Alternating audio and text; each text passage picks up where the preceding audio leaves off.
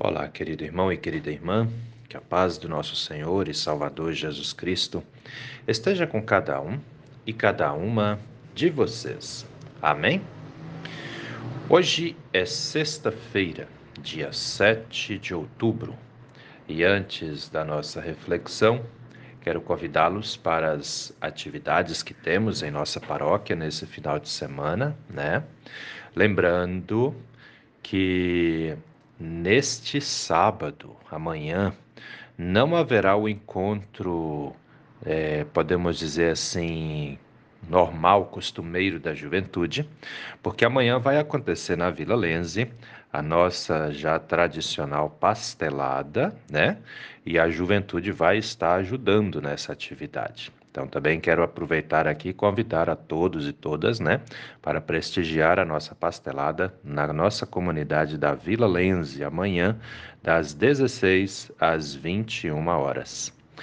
E também quero convidar para os nossos cultos. Amanhã, sábado, às 17 horas, temos culto na nossa comunidade de Ribeirão Grande do Norte, culto com Santa Ceia.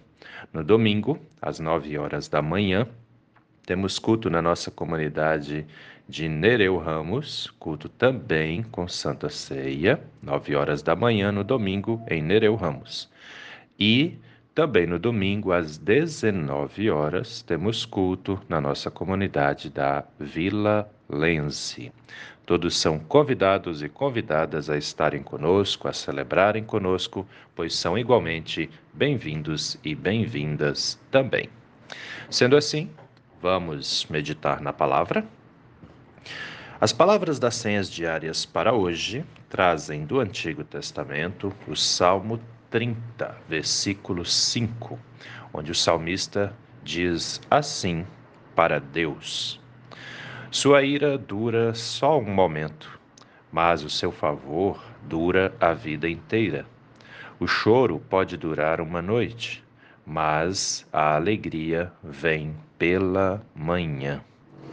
E do Novo Testamento, as senhas diárias trazem para hoje a carta do apóstolo Paulo aos Romanos, capítulo 5, versículo 11, onde o apóstolo Paulo escreve assim: Nós nos gloriamos em Deus por meio do nosso Senhor Jesus Cristo, mediante o qual recebemos agora a reconciliação. Querido irmão e querida irmã que me ouve nesse dia, você se aborrece fácil com as pessoas?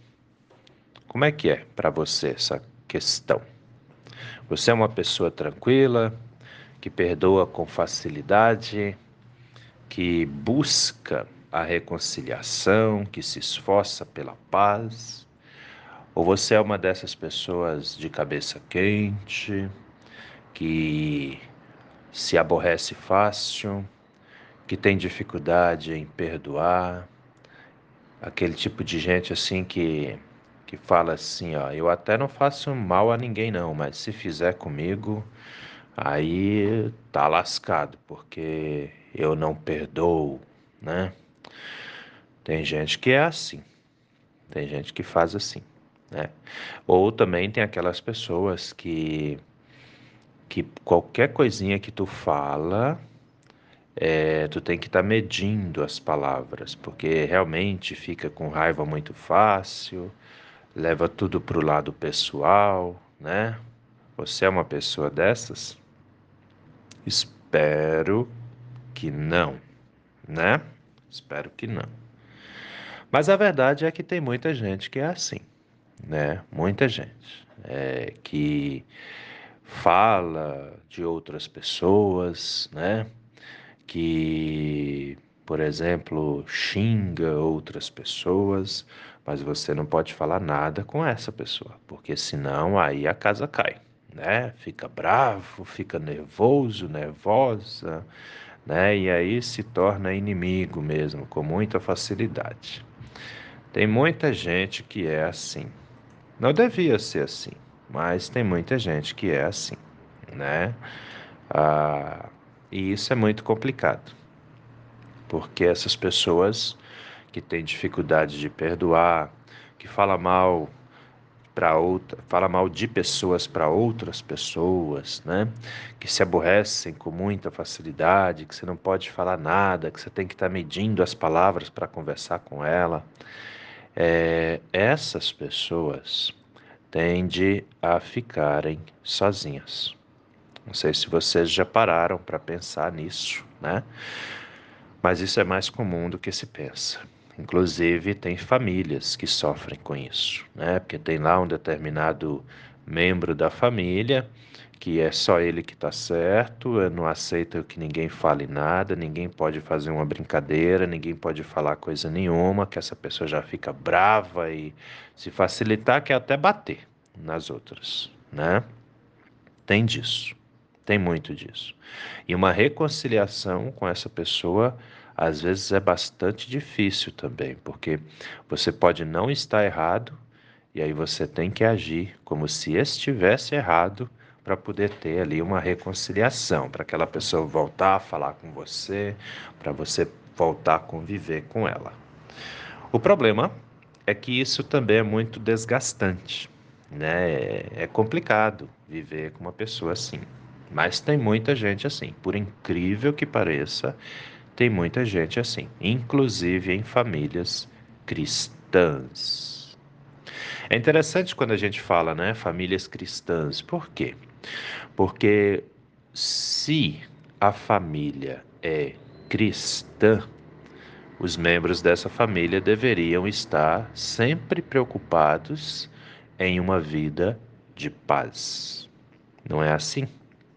Afinal de contas, somos cristãos e aprendemos de Jesus a importância de amarmos o nosso próximo. Se eu amo o meu próximo, aliás, deixa eu refazer. Se eu sou cristão, cristã, eu amo o meu próximo. E se eu amo o meu próximo, eu vou sempre lutar pela paz. É isso que Jesus espera de nós, né? Pois é.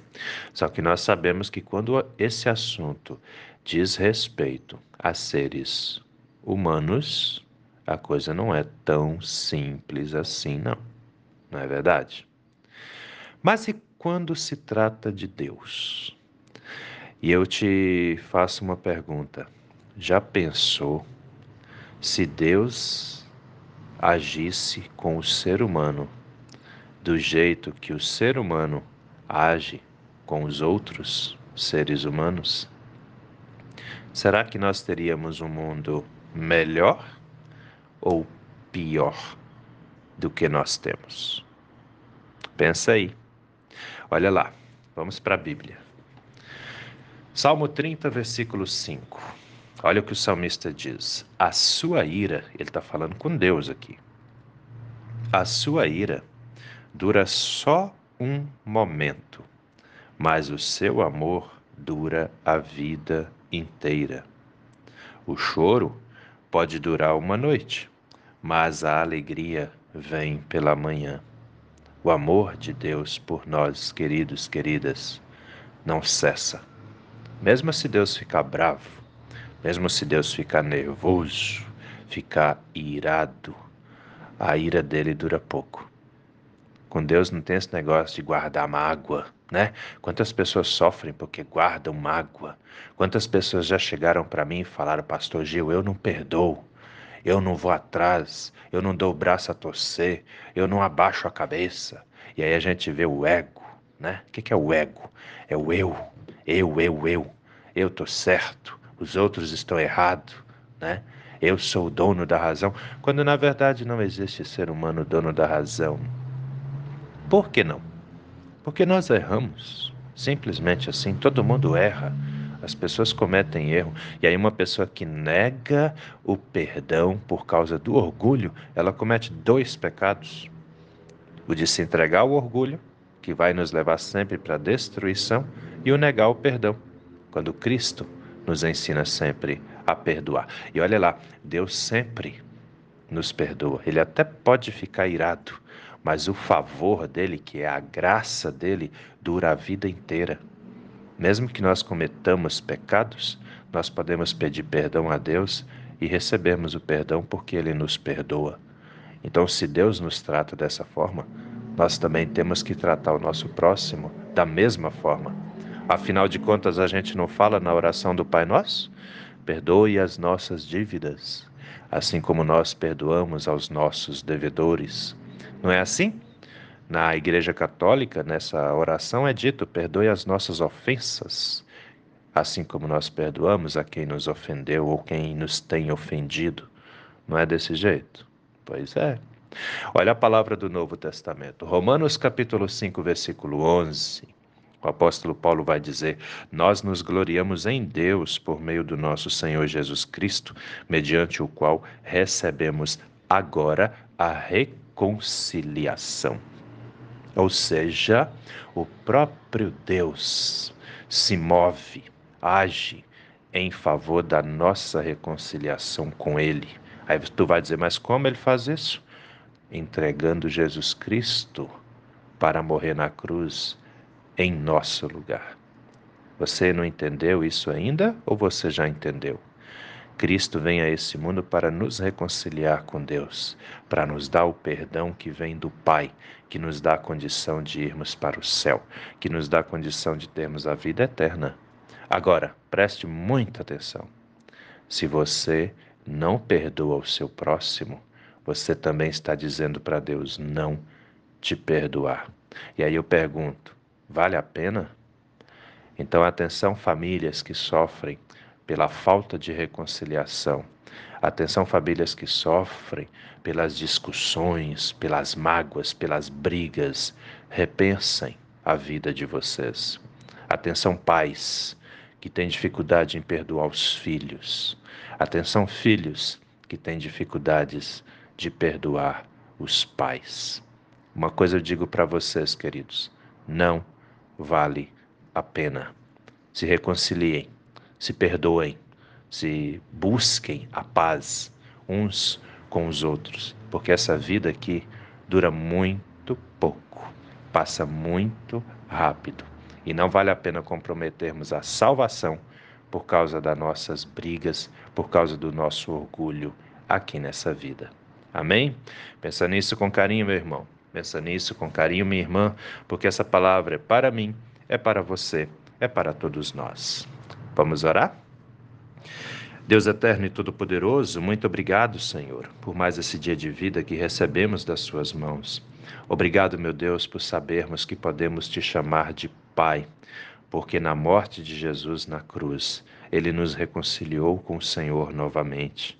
E é justamente por isso que, mesmo em pecados, nós podemos te pedir perdão, nos arrepender e recomeçarmos.